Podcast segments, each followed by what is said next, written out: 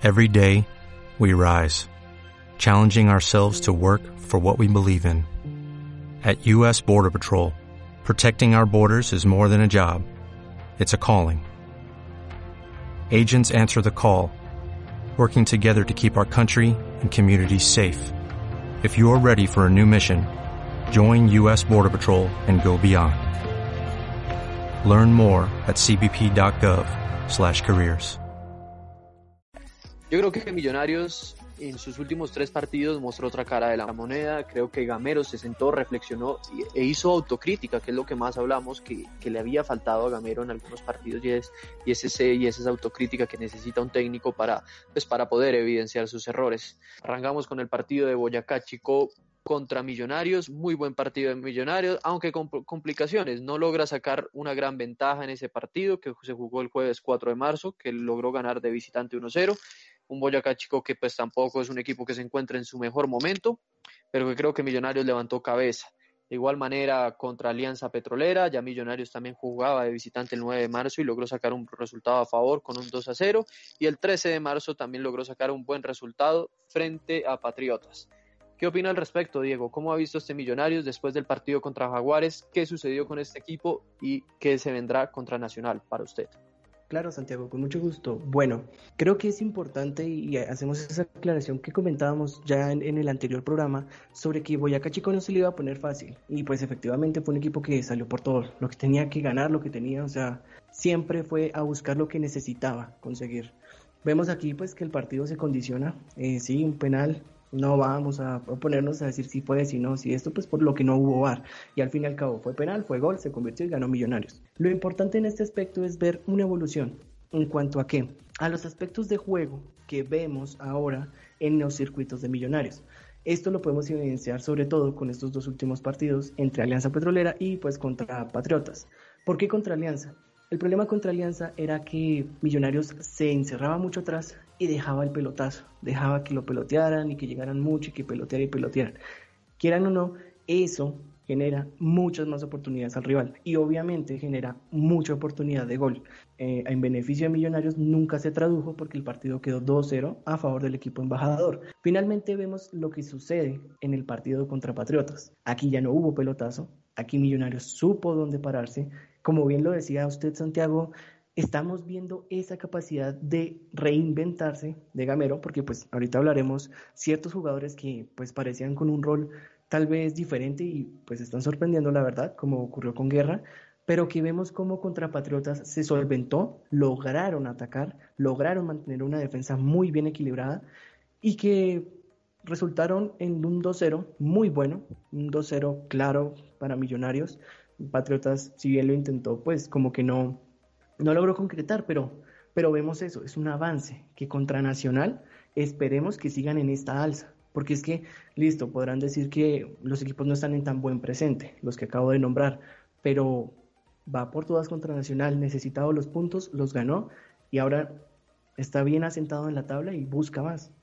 Sí, yo creo que, que Millonarios después de ese partido contra Jaguares su, su cambio fue evidente, sin embargo considero que todavía tiene algunas falencias en defensa y, es esa coordinación que es importante, esa, esa conexión que debe existir y diálogo entre los defensas centrales y la línea de volantes de recuperación. De ahí yo creo que es determinante la salida. Yo creo que el tema de Perlaza y Pertel no ha sido malo, precisamente Perlaza ha tenido partidos destacados, a pesar de lo de Román, tenía que llegar a cubrir esa posición y bueno, creo que no lo ha hecho para nada mal recordemos el golazo de, de, Uribe, ¿no? De Uribe en ese partido contra Alianza Petrolera, un lindo sombrerito que lanza dentro del área al defensa y remate con su pierna derecha y termina rematando con la zurda. Juan Diego, cuéntenos un poquito y cuáles son sus impresiones acerca de lo que ha venido siendo Millonarios y qué sucederá contra Nacional.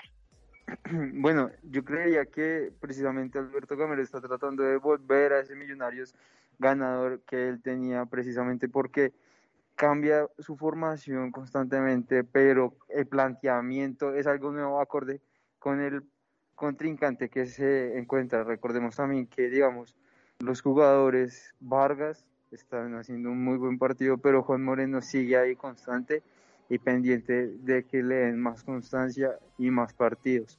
Alguien que a mí me gustaba mucho cómo ha jugado es Uribe, precisamente porque considero que le da esa chispa a Millonarios de lo que necesita, ese momento de efectividad y aprovechar todas esas oportunidades que genera el medio campo.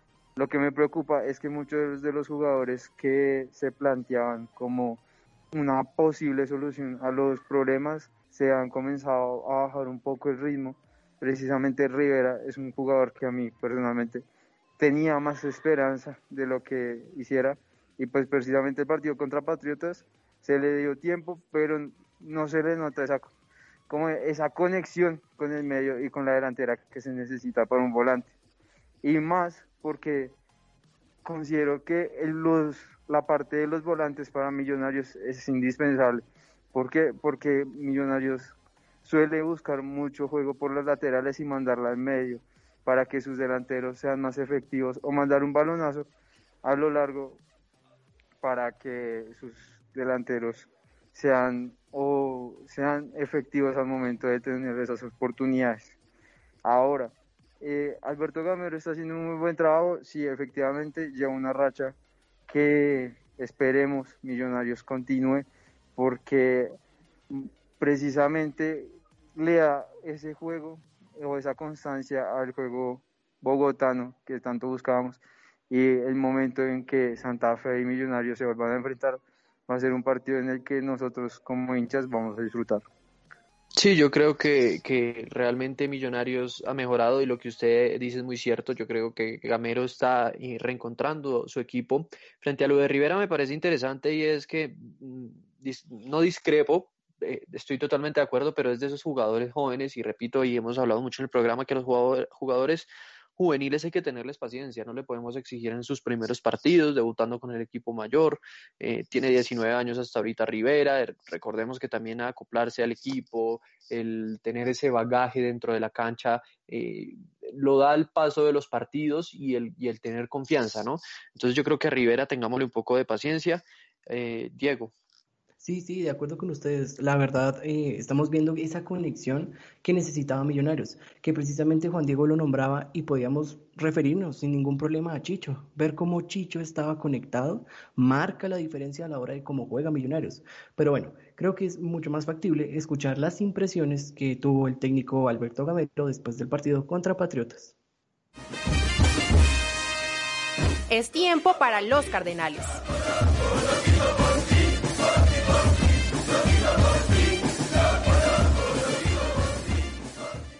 Y la radiografía del partido, como lo veníamos, como lo planificamos, la verdad. Intentamos de, circular mucho el balón, de no darle mucho el balón a, Patriota, porque sabíamos que por momentos nos jugaba con dos en punta y, nos lanzaban, nos lanzaban. En el primer tiempo de pronto nos equivocábamos en no agrandar antes de que lanzaran de que por las bandas íbamos a ser eh, fuertes, íbamos a ser mortales, y lo aprovechamos. Y luego ya cuando nos fuimos en el marcador, me parece que hicimos buena posesión, buena circulación, manejamos el partido y ganamos un partido importante que nos, que nos ayuda a seguir sumando en esta tabla. Yo creo que es un poco de lo que, de lo que, de lo que venimos hablando, ¿no? Gamero empieza a, formar este equipo, a corregir errores, eh, lo que decía también un poco Juan Diego, a tener un equipo que más profundidad. Y yo creo que contra el Patriotas fue un ejemplo claro. Yo, en, términos generales, Millonarios tuvo buen partido, la mayoría de sus jugadores. Hay un nivel regular para mí, si me perdonan, pues, el, de Juan Camilo García, el de Rivera precisamente y el del Chicho Arango, sorprendentemente. Eh, pero en términos generales yo creo que Millonarios ese partido contra Patriotas tuvo muy buen juego. Fernando Uribe sigue conectado con el gol. Guerra ya se conecta también con el gol, empieza a conectarse y entonces empieza a ver goles ya de diferentes jugadores sin una dependencia, que era lo que hablábamos también un poco de solamente Fernando Uribe y Chicho Arango, ¿no? Eso, eso me parece interesante y rescatable para Millonarios. Eh, Juan Diego, ¿tiene algo por decir? Sí, precisamente algo que se me ha hecho interesante de Millonarios es que ha sabido incorporar muy bien a sus jugadores jóvenes y les da la oportunidad a esa cantera de que demuestren el amor que tienen por la camiseta también es algo que a mí se me hace interesante de este equipo y que realmente Gamero considero identificado correctamente porque al momento de subir a esos jugadores lo hace con lentitud, con paciencia, les da el tiempo y les da como esa oportunidad y esa confianza para decir, venga, si no lo hace bien en esta, de pronto lo hace bien en la próxima, pero todo a su tiempo. Recordemos que Juan Moreno al comienzo del programa, de que entrara, nosotros acá en este programa dijimos que no estábamos de acuerdo porque era un canterano, por experiencia, porque se iba a poder, se iba a quemar. Pero de aquí a Millonarios le ha salido bien. Han tenido jugadores que, aunque jóvenes, sienten amor por la camiseta y la luchan hasta no poder. Y la verdad, si yo como técnico, si me ponen a escoger entre un jugador que tenga amor por la camiseta o que cobre mucho, a uno que tenga mucha experiencia y no, no sienta amor por la camiseta, escoja que tiene amor por la camiseta. El porqué de eso es porque siempre va a guerrear los balones y siempre te va a correr ese balón hasta el último minuto por la camiseta. Sí, yo recuerdo muy bien cuando hablábamos con Juan Moreno y cuando tuvimos la entrevista también con él. Eh, recuerdo mucho que Santiago Torres era, era una de las personas que más apostaba por él y, decía que, le tenía mucha fe y, creo que era uno, yo era una de esas personas que, no le tenía hasta un punto cierta fe teniendo, teniendo en su momento millonarios arqueros como Cristian Vargas y, Cristian Bonilla, ¿no? Que también hablábamos de eso un poco en esa, en esa, en esa temporada. Decíamos, bueno, pero es que está Juan Moreno, pero es que tiene al lado también arqueros de experiencia, un Bonilla que ha hecho todos los pasos por selección, y, un buen arquero, ha pasado también por Atlético Nacional, en la que ha tenido muy buen paso, y, un Cristian Vargas que venía también de Atlético Nacional, ¿no? Con pocas oportunidades, aunque, aunque recuerdo que fue en muchas ocasiones titular, pero al final pues las oportunidades, oportunidades se le van y Nacional puso otros arqueros por encima de él. Eh, y no venía pasando un buen momento Millonarios, ¿no? Y se viene la revelación de Juan Moreno también en el arco, y, bueno, termina dando el golpe, termina dando el golpe Millonarios y, fue una apuesta que yo creo que de Gamero y una apuesta acertada, porque recordemos ya hasta Juan Moreno fue llamado a los microciclos con el profesor Rueda. Además que recordemos también que precisamente Millonarios, si no me equivoco, incorporó a cinco canteranos que realmente le han dado movilidad al equipo, le han dado esa practicidad y, y esos cambios en los tiempos de juego que tanto había buscado. Y precisamente considero que es algo que le ha dado a Gamero más oportunidad de innovar en cosas que Millonarios tenía que reincorporarse, reinvertirse como en la parte defensiva, que recordemos Millonarios en, la, en el semestre pasado, eran cosas que nosotros decíamos que tenían que mejorar, porque ofensivamente súper bien, muy muy efectivos, pero defensivamente se quedaban cortos. Y considero que Gamero ha conocido identificar eso y le ha enseñado a sus jugadores a hacer esos cambios de transición de defensa, ataque, ataque, defensa, que tanto necesitaba Millonarios, porque uno algo que se le criticaba mucho a ese equipo era que precisamente se demoraban mucho en los cambios de juego y al demorarse mucho en los cambios de tiempos de juego, el, otro equipo tenía la oportunidad de atacar y ganarse por la espalda. Así es, precisamente creo que lo que está nombrando Juan Diego es importante que, que caigamos en, ese tono de reconocer cómo ha cambiado. Antes hablábamos de un retroceso demasiado lento que daba generación de espacio y generación de juego a los otros rivales, en que terminaba o en una, ocasión de gol o en un gol, y que obviamente afectaba el juego del equipo, claro, claro porque los jugadores no se estaban conectando, no estaban eh, trabajando como una unión, como un equipo que son. Entonces, claro, eso, eso se refleja mucho en el campo. Ahorita, específicamente hablando en el partido de Patriotas, vemos cómo ya hay una unión entre el equipo, vemos cómo ya están mucho más eh, sólidos, por decirlo así, y que se reconocen uno a otro y cómo poder jugar, cómo generar, porque es que podemos mm, en ¿qué? dos partidos, tres partidos ver cómo cambió la tónica totalmente. En el partido contra Jaguares Millonarios estuvo fatal, se desorganizó, cayó el primer gol, se desesperó, no sé qué, pum, cayó el segundo y baldado de agua fría y perdió. Entonces, ¿qué pasa ahí? cómo reinventarse desde ahí. Entonces vemos cómo ahora Millonarios tiene el partido contra Patriotas, no tuvo afán, no arriesgó tanto, el primer tiempo lo dio al máximo. Yo creo que ya a partir pues, del segundo tiempo y que claramente como lo mencionaban ahorita, eh, Cristian Vargas tuvo una muy buena intervención. Ojo, o sea, estamos obviamente tanto para lo malo como para lo bueno exaltando lo que, que hizo una muy buena tajada, que la que tuvo Patriotas la sacó.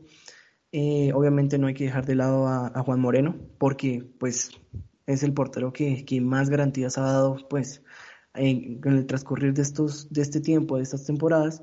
Y creo que lo que podríamos dejar acá plasmado es que Millonarios ha logrado complementarse muy bien con los canteranos, no dejarlos de lado, que tal vez pueda ser una de esas intenciones que, que está apostando más sobre todo ahorita Gamero por la cantera. Eh, sí, obviamente ahorita en un partido tan difícil contra Nacional no vamos a hablar que pues vayan a jugar así tal cual. Posiblemente, eh, ya que pues Emerson Rivaldo está otra vez jugando eh, pues con el, con el equipo, entrenando porque pues estaba en una lesión y pues McAllister todavía no está preparado, pero pues por ejemplo Emerson puede seguir siendo una gran apuesta, que ha, ha, venido bajando el nivel, sí, pero puede seguir siendo una gran apuesta para enfrentar y encarar un partido que pues es muy complejo, muy difícil. Diego y, Juan Diego, yo quiero precisamente, ya que estamos tocando el tema de juveniles y hablamos un poco, un poco de eso, quiero que hagamos una dinámica muy corta entre, entre los tres y empecemos por Juan Diego.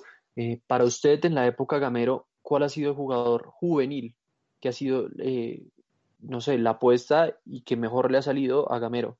Podemos hablar de arqueros, podemos hablar desde defensas, mitad de la cancha, entre todos. Dígame uno para usted, ¿cuál ha sido la, mayor apuesta y la que mejor le ha salido a Gamero de los juveniles? La verdad, considero que Juan Moreno, o sea, realmente siento que lo ha podido hacer muy bien y que le ha dado como esa confianza a Millonarios que necesitaba en el arco, porque la verdad al comienzo de que Vargas llegó al equipo, se le notaban algunas cuestiones y algunos regalitos que en su momento se le criticaron, pero ahorita es momento para que se ricara. Además, recordemos que Juan Moreno, como ahorita tú lo decías, precisamente llegaba con dos contrincantes que eran muy fuertes, que fueron apuestas que le hizo Gamero en su momento, dos porteros, contrataciones en ese momento, que definitivamente le decían a Juan Moreno, no, no le vamos a dar el tiempo, y realmente ha una apuesta que tanto nacional como internacionalmente se le ha dicho a Gamero, la hizo bien, la supo hacer, le dio la oportunidad que era, y le está dando respuestas. Diego, para usted, bueno, Santiago, es una, para mí es una pregunta bastante compleja porque eh, vemos, o sea, estamos hablando de una apuesta y tiene que estar muy bien en muchos aspectos para considerarse algo asertivamente hablando correcto. Creo yo que eh, obviamente no estoy en, en oposición a lo que dijo Juan Diego, también estoy de acuerdo que Juan Moreno hizo una muy buena participación y que ha sabido responder a ese cariño, a ese buen trato y a esa, sobre todo, apuesta que hicieron por él. Y creo yo, Ala, antes de, de, ponerme a decir, por ejemplo, con, con, Emerson, también me iría un poco por Ginás, ¿sabe? Porque es que recordemos que Millonarios también en esa parte defensiva, que se fueron jugadores, que llegaron otros, que fueron incorporaciones, que, bueno, estaba en un convulso, una mano de cosas que uno dice, bueno, ¿y ahora qué? Vemos que, que obviamente el muchacho tiene aún sus errores, tiene aún algunas cosas por mejorar, pero que lo está logrando de una muy buena manera, o sea, se están logrando hacer una adaptación bastante buena para que ya que mañana sea el capitán perfectamente de Millonarios, que sepa manejar esa defensa, que sepa organizarla y que sepa jugar aquí para adelante eh, con, su, con el balón, con apoyo a los mediocampistas, porque pues también, por ejemplo, Steven Vega también ha sido muy buen jugador en ese aspecto. Entonces, para mí, por decir algo diferente, Ginás. Bueno, pues yo creo que todos tenemos una, una, un jugador diferente, una opinión diferente, porque creí que íbamos a coincidir más, pero esto es lo bonito del fútbol, ¿no? Eh, para mí, en lo personal, ha sido Emerson. Emerson me parece que fue un revulsivo también en el ataque para, para Millonarios, cuando tampoco tenía claro su salida por las bandas. Es un equipo que poco problema quizás ha tenido en la parte de arriba, pero recordemos en un momento no sabía, no, Millonarios no tenía claro quién iba a ser el wing. Eh, al final recordemos ese partido que, que termina Emerson eh, siendo la apuesta contra Tolima, ¿no? Que se, le, se da la aparición de este jugador eh, cuando Gamero apuesta por él y termina dándole muy buenos resultados. Y, y, creo que no solamente para Millonarios, creo que es un jugador que tiene mucho futuro si sigue en un buen proceso a nivel de selección Colombia y creciendo obviamente futbolístico, futbolísticamente hablando. ¿Por qué discrepo un poco y voy a dar mi, el por qué para mí no es Ginás y de pronto un poco Juan Moreno, aunque mm, quizás Ginás, que es un jugador que, que, me parece muy buen defensa, muy buen defensa, pero al final no termina haciéndose revulsivo para mí porque todavía encontramos los errores en defensa de Millonarios. Sí, que puede que no sea culpa de él o en su totalidad, pero él está en la defensa y tristemente se ve involucrado en esta parte y, y tiene una parte de responsabilidad y es lo que Millonarios todavía no ha logrado consolidar. Eso por un lado. Y Juan Moreno, sí, poco, la verdad poco tengo que decir. Creo que Emerson y Juan Moreno me parecen que han sido esos dos jugadores, jugadores eh, claves para Millonarios, pero siento que el papel de Emerson arriba también ha sido muy importante en cuestión de la elaboración de juego, de la creación, de desestabilizar un equipo y, es un jugador diferente, es un jugador diferente que, si miramos línea por línea, Millonarios eh, no tiene. El último jugador que recuerdo así que tuvo hace poco fue Alazo, y que se fue y bueno, terminó en Nacional, no le, no le fue muy bien y todo el cuento, pero eh, Emerson en el Millonarios necesita un jugador así, que te rompa la estructura, que, que, si el equipo está muy cuadriculado no sea solamente el pase, sino un jugador que llegue y te, te, saque un jugador, te encare a dos y bueno, ya desacomodó a un equipo. Yo creo que para mí por eso es Emerson. Juan Diego. Bueno, sí, no, no, Santiago. Justamente es que no, no, tampoco es diferir, también está muy bien, muy bien visto. Eh, sobre todo era pues por, por no mencionarlo tanto a él, porque pues claro, Emerson, Emerson termina siendo una apuesta, una respuesta y una solución. Termina siendo tres factores completamente diferentes que apoyan a un Millonarios que en la recta final logra llegar, como recordamos, a la final de la liguilla y que lastimosamente, eh, pues bueno, no pudo ganarla y no pudo obtener el paso pues a la, a la, a la sudamericana. Pero bueno, muchachos, antes de, continuar podemos escuchar eh, la, la, parte que, que hablaba Gamero ahora de cómo sucede, qué esperamos ahora de Millonarios contra Atlético Nacional. Me ha gustado mucho la seriedad que han puesto en la parte de atrás. Tres partidos de visitantes, no es fácil mantenerlo en cero. Afortunadamente lo ganamos. Lo ganamos los tres con cero goles en contra, cinco goles a favor. Me parece que eso, eso le da un envío anímico al equipo grande. Ojalá que entendamos que esto no ha terminado, esto no ha terminado, esto todavía continúa, ahora nos quedan partidos muy duros y lo que aspiramos nosotros es cumplir nuestro primer compromiso que es entrar entre los ocho, porque siempre le he dicho, Millonario tiene una obligación de entrar, no un objetivo. Yo creo que Gamero dice algo, algo clave en ese audio y Juan Esteban Padilla lo decía en el programa anterior, cuando hablábamos que había perdido contra Jaguares Millonarios, ¿no? Que había perdido y que venía en una racha de perder contra los equipos de mitad de tabla para atrás. Y era, y era eso, ¿no? Él decía, lo preocupante de Millonarios quizás no es ahorita, lo preocupante es que le pase lo mismo del semestre pasado, que se despierte tarde y lo que se viene para Millonarios ya ahorita son partidos difíciles. Camero lo decía y son contra los equipos de arriba. Ahora, no estoy diciendo que los equipos de abajo sean más fáciles que los otros, pero, pero, pero sí hay una diferencia. Por algo hay una diferencia que hoy unos equipos que están arriba en la tabla y otros que no. Y realmente lo que se le viene ahorita a Millonarios ya se le viene el calendario apretado. Logra salvar unos puntos para mí frente a lo que fue Boyacá Chico, Alianza y Patriotas. Pero si miramos para atrás, perdió puntos importantes en su momento o que no lograba ganar con esa contundencia. Y bueno, ahorita ya empieza un calendario apretado para Millonarios, se le viene un Nacional, se le viene un Bucaramanga que quizás no, no es el mejor de todos ahorita, pero sí, un, eh, sí tiene un técnico con bastante experiencia y que puede complicar a Millonarios, ¿no? Eh, se le viene un Águilas que no está pasando el mejor momento, Águilas quizás puede ser como el respiro ahí, eh, después de Nacional, puede ser Águilas el respiro, pero un Bucaramanga fuerte, viene un América de Cali, Deportes Solima, Independiente Santa Fe y Cali. El calendario de Millonarios está bastante apretado. Juan Diego. Sí, además, recordemos que en momentos de que Millonarios le toque ya contra estos equipos, Gamero va a tener que entrar a, a mirar a quiénes va a preferir, si a sus canteranos o a los veteranos. Además, también recordemos que Guarín todavía no, no ha logrado esa conexión que se quería con el equipo por la lesión después de jugar contra Junior y ya lleva todos estos partidos sin jugar, pero Millonarios ha hecho unos partidos muy buenos. Ahí es que Gamero va a tener que decir, venga, yo con quiénes puedo jugar partidos contra Atlético Nacional, contra Águilas Doradas, contra Bucaramanga, que la verdad creo que va a ser un partidazo, contra América de Cali. O sea, son partidos que definitivamente Gamero va a tener que eh, ponerse a mirar si va a preferir preferir veteranía o a, los canteranos que ahorita le están dando algunos resultados.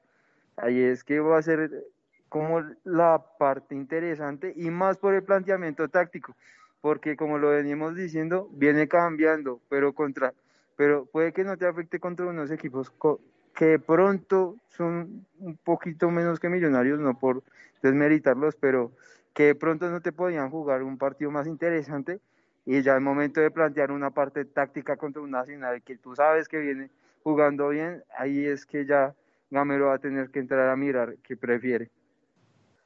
Sí, indiscutiblemente lo que se viene para Gamero va a ser difícil y yo creo que acá es donde Millonarios tiene que mostrar eh, Millonarios y hablo Millonarios en el proceso, en la parte técnica como deportiva, eh, el proceso y la apuesta por Gamero, ¿no? Eh, aquí es donde va a demostrar un poco de lo que está hecho y, y, y qué puede mostrar también los ocho, porque viene un calendario muy, muy apretado. Pero bueno, entremos directamente también con el otro equipo de la capital, el rival de patio, Independiente Santa Fe. Es tiempo para los Cardenales.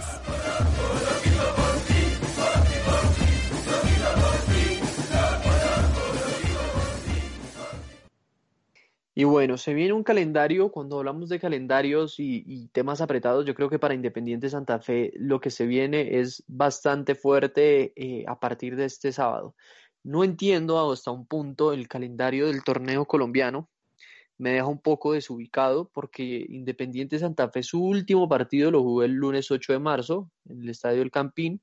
Recordemos que fue un partido contra Deportivo Pasto que se fueron en tablas con un empate 2 a 2 eh, pero bueno, ya hablaremos acerca de ese partido y continuando con lo del calendario es Independiente Santa Fe juega un partido nuevamente después de jugar contra el Pasto 12 días después. 12 días. Pero se le aprieta el calendario ahorita, después de dejar 12 días, repito, sin jugar, tiene que jugar en 7 días. En 7 días tiene que jugar 3 partidos. Ahora, si sumamos el del 31, también viene siendo un calendario pesado, o sea, 7 días, 3 partidos, supongamos que hagamos la cuenta, entonces serían 12 días, 4 partidos, pero ya se ve decente porque le dan un descanso hasta el 31 de marzo, pero es sorprendente y es, me parece absurdo que, que, que los equipos también tengan que jugar en, en, en una semana, en menos de una semana, tengan que jugarse 3 partidos. Diego. Sí, sí, sí, sí, Santiago. Justamente yo quería también tocar ese tema porque es que, bueno, cabe obviamente eh, resaltarle a los oyentes que Santa Fe tuvo su jornada de descanso. Esta jornada número 12 fue la de descanso, puesto que, eh, bueno, por los problemas de Cúcuta, pues había siempre para cada, cada uno de los equipos tendría un, una jornada de descanso. El problema es que esa jornada, en mi opinión, está mal colocada. O sea, se pudo haber organizado tal vez de otra manera para que no hubieran quedado en cuatro días, o sea, es que es muy poquito tiempo, o sea, estamos hablando de una semana, son, bueno, 12 días, son tres partidos, es que no, no, no, eso es una sobrecarga para el jugador, una sobrecarga para todo, todos aquellos que están ahí inmersos en el proceso, que tienen que descansar, correr, tomar aviones, o sea, es mucho complot y que obviamente esperemos que no sea el caso, eh, interfiere mucho en esa situación a los jugadores, interviene mucho en el partido, interviene mucho porque no hay proceso de descanso, no hay como acondicionamiento, no hay nada, es como muy rápido y esos procesos rápidos pues no quedan sino el cansancio. Diego, es que si miramos, si miramos la situación y Juan Diego es, es preocupante no solamente lo que usted acaba de decir, es, son vuelos constantes, terminar un partido y viajar, no hay el suficiente descanso para los cuerpos de los jugadores, no alcanza a ver una retroalimentación de, de, del partido, es que están terminando un partido y ya les toca estar preparando en el avión el próximo partido. Es, me parece absurdo. Si miramos el calendario de verdad es apretado para Santa Fe en estos siete días. Y bueno, y en los doce días, pero supongamos que contra, contra el Pereira ya va a tener un poco más de días de descanso.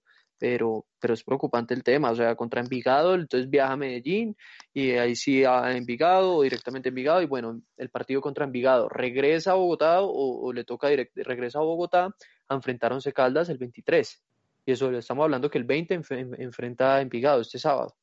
Y el martes 23 ya le toca jugar contra eh, Once Caldas en Bogotá y después coja un avión y vuelva a seguir ahora hasta Barranquilla. No, es, es preocupante el tema, pero, pero bueno, hablemos un poco de lo que ha sido el partido contra el, contra el Pasto y ya le doy paso, Juan Diego. Un partido contra el Pasto que fue eh, preocupante, ¿no? Eh, un 2 a 2, un Pasto que es un equipo que complica, complica mucho Independiente Santa Fe y que lo que más sorprende y lo que más me sorprende a mí el Deportivo Pasto y hay que aplaudírselo es que el Pasto es un equipo que por temporada, por temporada renueva entre 6, 7 jugadores, saca y entran nuevos, otros 6 o 7 jugadores y sin embargo sigue metido en la pelea, o sea, eh, a pesar de tener un plantel bastante mixto por temporada y no seguir un proceso, es un equipo que tiene una identidad clara de juego y que esa identidad ha complicado en los últimos años a Independiente Santa Fe. Juan Diego.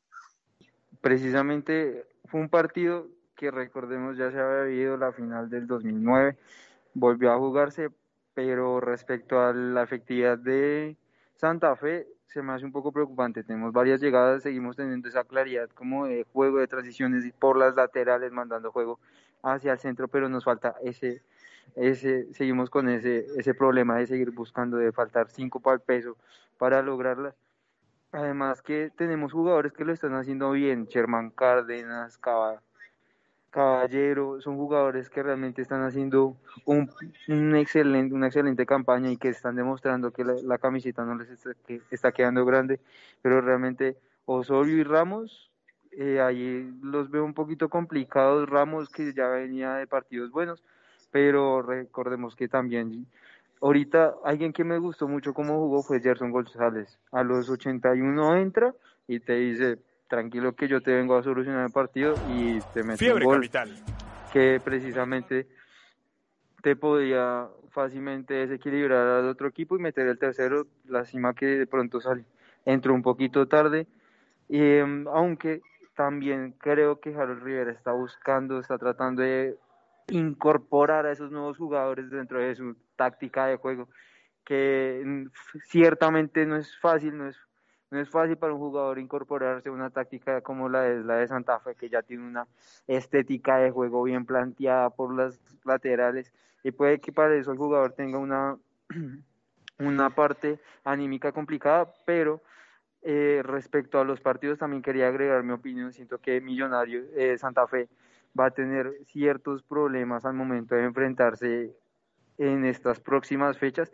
¿Por qué? Porque va a Envigado, vuelve a Bogotá para enfrentarse a un Once Caldas. Son dos equipos que de pronto no te generan muchas complicaciones al momento de juego por su, por su actualidad al momento de jugar ahorita, pero te vas a enfrentar en una tercera fecha después de haber jugado dos partidos contra Junior, que tú sabes que Junior te va a jugar hasta no poder más porque está haciendo muy buen, muy buenos partidos, pero ya tú teniendo dos partidos de cargas previos, o sea, no vas a poder jugar de la misma manera que jugaste hace dos fechas por la carga física que ya tienes y venirte a enfrentarte a un junior que es tan rápido que las laterales te la cierra bien. No vas a poder. Y ahí es que Harold Rivera va a tener complicaciones porque va a tener que mirar qué jugadores no vienen con cargas, qué jugadores puede utilizar para ese partido, qué jugadores va a tener que guardar qué jugadores. Ahí es que se le complica todo a Harold Rivera y al oponente no va a tener mayores complicaciones porque Santa Fe uno, ha sido uno de los equipos que más ha sido afectado por las fechas o cómo se han organizado las fechas.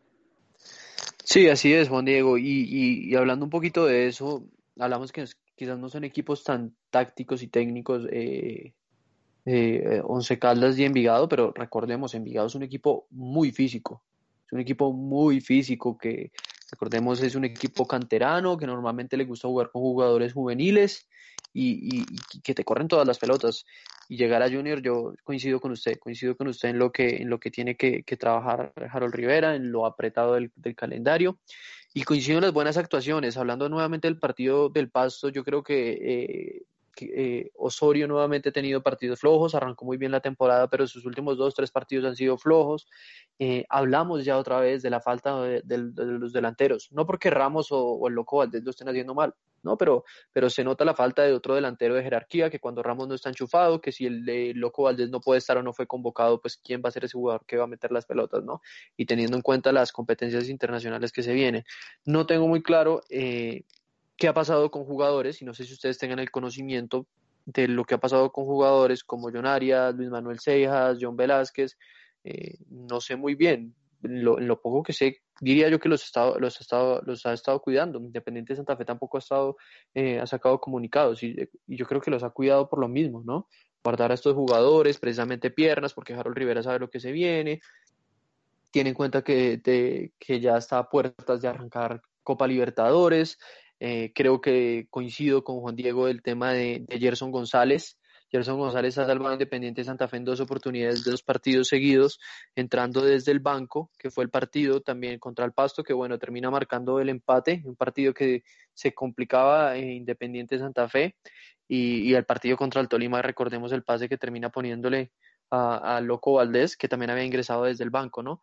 Entonces yo creo que Gerson González es una gran apuesta de Harold Rivera y, que se nota con confianza el jugador, ¿no? Eso yo creo que es importante y era lo que hablábamos un poco, lo que hablaba ahorita Juan Diego, es la, cara opuesta de la moneda de lo que le pasa a Rivera ahorita con, Millonarios. Gerson González entra con actitud al terreno de juego, entra con, con berraquera, digámoslo en términos generales, no come, no come de, de la veteranía, antes por el contrario es un jugador que mete mucha garra dentro del terreno de juego. Eh, Diego.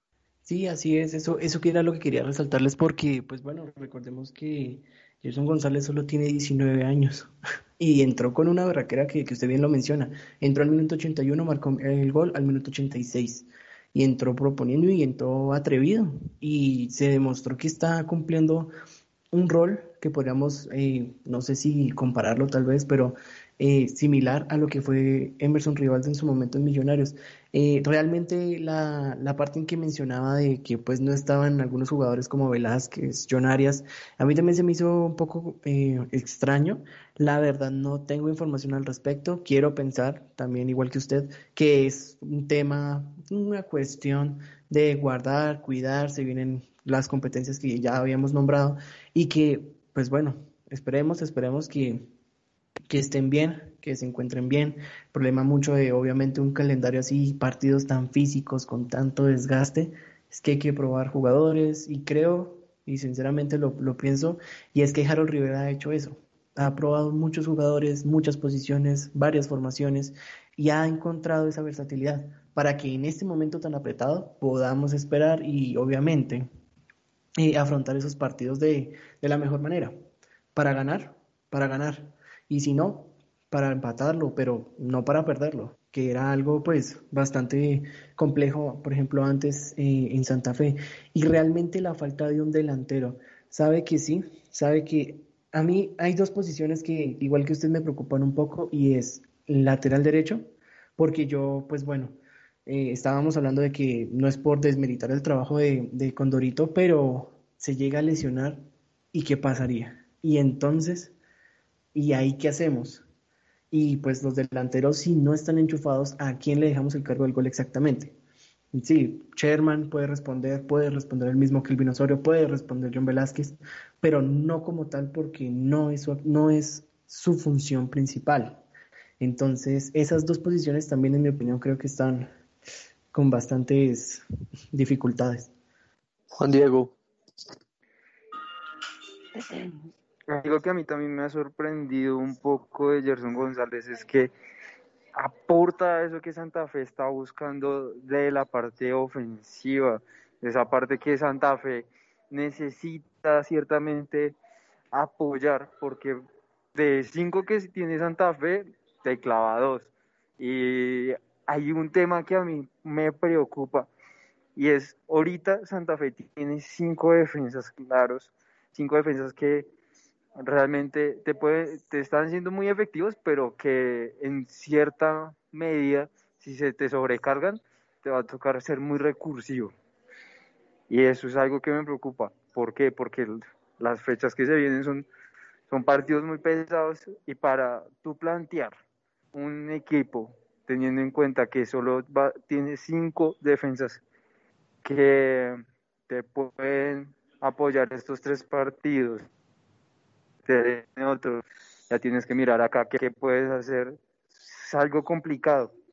Ahora, respecto a los jugadores que, que Santa Fe tiene lesionados, tengo conocimiento que pues se dio la parte médica al inicio de las lesiones, pero no se va a dar parte médico de si, de si el jugador está bien o está mal hasta que se se termine o se comiencen nuevamente los partidos en la próxima fecha, porque precisamente creo que esto le sirve a Harold Rivera para, para que el equipo contrario no se plantee un jugador o un tipo de juego a partir de una titularidad definida desde un inicio.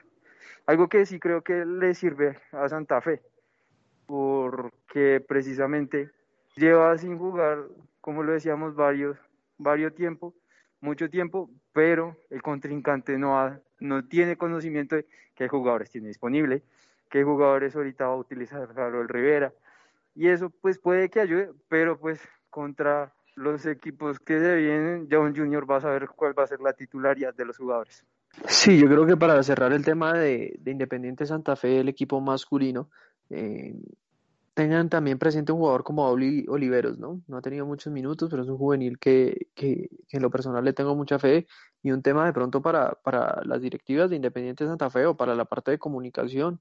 Eh, hablábamos un tema importante y es que no tenemos conocimiento, por ejemplo, Diego lo decía y yo lo expresé, no hay conocimiento de qué está pasando con otros jugadores si están lesionados, si tienen algún problema, eh, no hay un conocimiento de por qué no están siendo convocados y el hincha tampoco sabe qué está pasando con estos jugadores. Entonces, eh, pues un llamado de atención también en, en, ese sentido para, para Independiente Santa Fe, pero más allá de lo que hemos hablado ya del calendario apretado, creo que Independiente Santa Fe, y hablemos un poco más del juego ya para cerrar, eh, es un equipo que está bien consolidado, quizás con lo que dice Juan Diego, con, la falta de gol, le falta un poco de gol, llegar como tiene, tiene profundidad, pero le falta ese, ese último, que es, que es el gol. Eh, logra marcar precisamente por todas las oportunidades que genera, pero, pero se le dificulta en muchos, en muchos eh, tramos del partido llegar a esa opción de gol. Eh, y hablemos un poco ahora sí de lo que es el fútbol femenino, buenas y malas noticias, ¿no? Yo creo que en términos generales buenas porque el América de Cali y el equipo de Colombia está en la final y es un golpe claro y a las directivas, a la Di Mayor, diciéndole al fútbol femenino hay que apoyarlo. Ven, está metido en la final, está metido en la final y eso y eso y eso y eso creo que ya es más que suficiente. Independi y hablemos primero de Independiente de Santa Fe y ya hacemos un breve resumen de lo que es el América y sus posibles rivales pero Independiente Santa Fe para mí no jugó, no jugó malos partidos, eh, ya contra U de Chile, pues al final creo que sí fue un equipo superior, la Universidad de Chile femenino, pero hagamos un breve recuento y es que en la fase de grupos Independiente Santa Fe logró ganar dos partidos de, tres, el único partido que perdió fue contra River, River Plate. Eh, ¿Qué le hace falta al fútbol femenino en lo personal? Mucho por mejorar, sí, porque hay goles tanto como que votan como que se hacen en general en el fútbol femenino, que, no puede suceder. El fútbol femenino eh, necesita ser apoyado, pero así mismo como necesita ser apoyado, yo creo que necesita un alto nivel, necesita mejorar su nivel. Creo que de lo poco y el nivel que todavía le falta por mejorar al fútbol femenino, creo que de Sudamérica, en la Libertadores está demostrando la América que aquí en Colombia el fútbol femenino está en alto nivel a comparación de otros. Sí, sí, justamente Santiago, eh, podemos decir que sí, o sea, Santa Fe, primero que todo, es un llamado de atención claramente por parte de estos dos equipos porque demuestran que realmente el fútbol profesional femenino tiene un futuro y tiene un presente. El problema es que el apoyo no se está recibiendo, no se está dando y bueno, ahí es otro tema completamente diferente que pues no es momento justo para tratar, pero que completamente de acuerdo con ustedes, un llamado de atención. Precisamente yo también quería abordar ese tema en el que usted mencionaba ese desnivel que, está ocurriendo. ¿Y por qué mencionar esto? Porque es que es, estamos hablando que una competición como la eh, Conmebol Libertadores reúne a los mejores equipos, ambos ámbitos, masculino y femenino. Lo que sucede es que no puede haber una diferencia tan grande, por ejemplo, como lo que sucedió eh, contra Corinthians en fase de grupos, Corinthians contra, eh, perdón, en cuartos de final de Corinthians contra Santiago Morning. Ese partido quedó 7-0 ganando Corinthians. Es un partido de cuartos de final, vuelvo y digo. Entonces, componiendo mucho lo que usted dice en cuestión del desnivel que está ocurriendo. Hay, hay, jugadoras, claramente, que son muy buenas, que pueden potenciarse todavía más, que pueden mejorar todavía más. En el caso de Santa Fe, también completamente de acuerdo. Y que Santa Fe hizo muy buen proyecto, hizo muy buen torneo. Lastimosamente, tal vez podríamos hablar de desconexiones en el inicio del partido, sobre todo, que capitalizan errores y que terminan en gol porque eso fue lo que pasó, por ejemplo, contra la Universidad de Chile. Desatenciones en el inicio, que llega el primer gol, bueno, Santa Fe, eh, su técnico llega y dice, no más, cambia, entran otras jugadoras que ponen esa garra de más, se logra el empate, pero vuelve a desconectarse en el inicio del segundo tiempo y vuelven a marcarle un gol por una desatención. Entonces, más allá de decir que, no sé, que el penal que falló Fanny Gauto era claro y que hubiese cambiado todo esto, no, es agradecerle al equipo femenino que con tantas dificultades presentes en una liga que no es óptima, que ni siquiera me atrevería a llamar la liga, han logrado responder y respaldar al país. Y no solo ellas, porque la América está en la final. Sí, Diego, creo que, creo que, es cierto lo que usted dice y yo creo que el apoyo, repito, debe ser eh, mayor al fútbol femenino. Coincido con usted cuando usted dice no se sabe, no sé si se puede llamar liga, cuando no brindan tampoco el apoyo de la I mayor y la I mayor solamente lo ve como una obligación porque tampoco lo ven como negocio, porque donde hubieran negocio en la liga femenina, créanme que ya hubieran hecho la inversión y estarían diciendo que se jugaría como la, la, liga masculina. Lo ven como una obligación. Eso, esa es mi conclusión. Eh, Juan Diego, ¿algo por aportar? A mí la verdad, eh, Independiente de Santa Fe me gustó mucho cómo hizo su paso por la Libertadores, porque se mostró un proyecto consolidado, un proyecto que ya viene desde hace varios, varios tiempos. Eh, algo que me faltó un poco al momento de ver el partido de Santa Fe contra Chile fue que en la parte anímica, en la parte eh, de, de los cambios de juego, Santa Fe se queda un poquito corto aunque algo que me gustó mucho es que precisamente era un Santa Fe parado en, el medio que te proponía juego ofensivamente, que te hacía, te mandaba balones para que las, las delanteras pudieran ser un poco más efectivas, pero algo que me preocupó fue cómo Santa Fe se, se demoraba tanto en replegarse, esa parte de cerrar sus bandas, cerrar sus espacios de juego, era algo que se demoraba mucho y la U de Chile se caracteriza o se o precisamente ahorita en la actualidad te como al momento de tú estar jugando con un poco de menos velocidad. Digamos que hay la falta de que la liga nacional le meta. ¿Por qué? Por cuenta que un U de Chile, que ya tiene un proyecto consolidado, que ahorita precisamente te puede jugar de muy rápido, viene, viene y te hace un juego tan rápido las niñas no pudieron y mantenerte ese ritmo de juego tanto tiempo. Pero eso también se ve por la liga, porque acá como juegan dos meses, los otros, el resto del tiempo que haces, no vas a poder mantener tu físico. Y mientras que uno de Chile que juega más tiempo, que te mantiene tanto un ritmo de tiempo más continuo, que te puede mantener los entrenamientos más, ahí es donde se ve el cambio. Ahora, América de Cali, súper bien tácticamente le ganó a Corinthians y Corinthians que campeón de este, de este año porque precisamente recordemos que eh, le clavó la gol más grande en la historia de la Libertadores femenina un equipo, si no me equivoco fue 16 a un equipo. Y, y venía muy bien, de hecho pues no había, si no me equivoco, no había perdido ningún partido a lo largo de esta Libertadores, pero las niñas están para que necesitan más continuidad nacionalmente. Sí, eh, Juan Diego, eh, evidentemente creo que todos estamos de acuerdo en, en cuestión de lo, del poco apoyo que existe en la liga femenina, en femenina y el inconformismo que tenemos todos, porque creo que merecen la oportunidad, igual que los hombres, de jugar el fútbol al mismo nivel. Recordemos que clasificó América ayer en penaltis, eh, contra Corinthians, usted muy bien lo dijo, que quedó un partido uno a uno y bueno, termina por clasificar eh, en penaltis que termina ganando la serie 3 eh, a 4 el América de Cali y los posibles rivales de, del América puede ser Universidad de Chile, el equipo que eliminó Independiente Santa Fe, o Ferro, Ferroviaria, Ferroviaria, me confunde un poco el nombre, que jugarán el día de hoy. Si no, si, si no estoy mal, juegan el día de hoy se enfrentarán estos dos equipos a ver cuál será el rival y se conocerá quién será el rival de, de, del América de Cali. Ya para cerrar y, terminando un poco, vamos con los otros equipos de la capital, en este caso la Equidad. Bogotá no es solo Santa Fe y Millonarios. ¿Cómo van los demás equipos de la capital? Bueno, Diego, hablemos un poco de lo que es la equidad, el buen momento. Hablábamos al inicio del programa la, eh, la posición y el buen momento que pasan los equipos de la capital y la equidad no es la excepción, una equidad que también se encuentra dentro de los ocho. Y para usted, ¿cómo ha sido el resultado de la equidad? Recordemos que también el día de hoy se enfrenta contra el Deportivo Pasto por Copa Sudamericana y que su último partido por liga fue el 12 de marzo, que logró ganar 3 por 1 a Envigado. Sí, señor, está en todo lo correcto. La verdad, Santiago, me, me, emociona mucho saber que el proyecto de la equidad sea tan eh, coherente, siga a través del tiempo con esa facilidad y con esa constancia.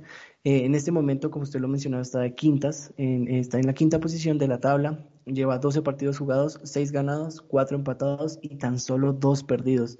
Es increíble, o sea, la equidad tiene la capacidad de aguantar los partidos difíciles y ganarlos así sea 1-0, 2-0, no importa, los gana.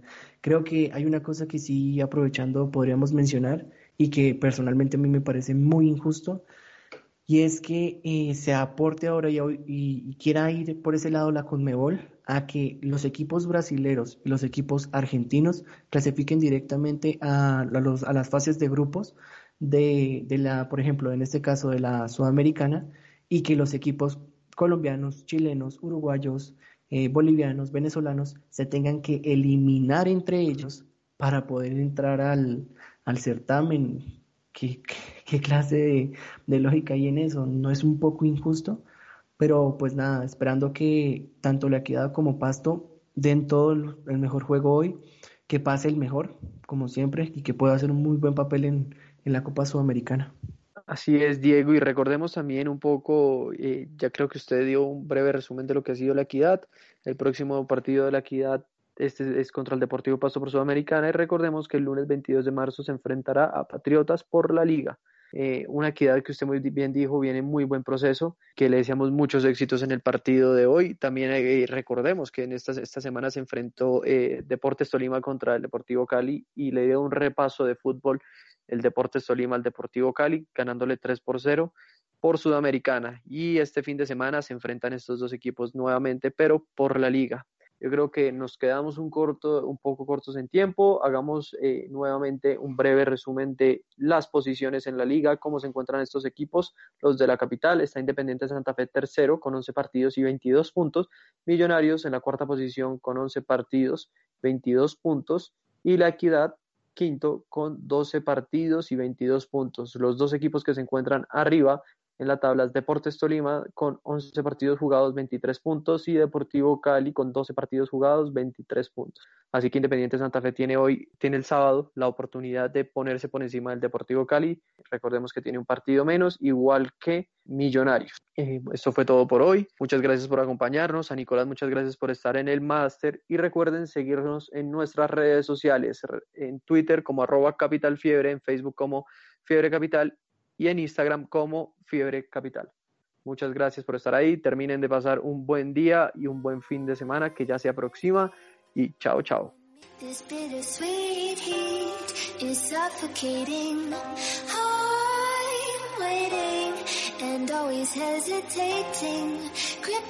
desires set my heart. ¿Te preocupas por tu familia? Entonces, ¿por qué darles solo huevos ordinarios cuando pueden disfrutar de lo mejor? Eggland's Best, los únicos huevos con ese delicioso sabor fresco de granja, además de la mejor nutrición, como 6 veces más vitamina D, 10 veces más vitamina E y 25% menos de grasa saturada que los huevos regulares, además de muchos otros nutrientes importantes. Así que, dales los mejores huevos. Eggland's Best, mejor sabor, mejor nutrición, mejores huevos.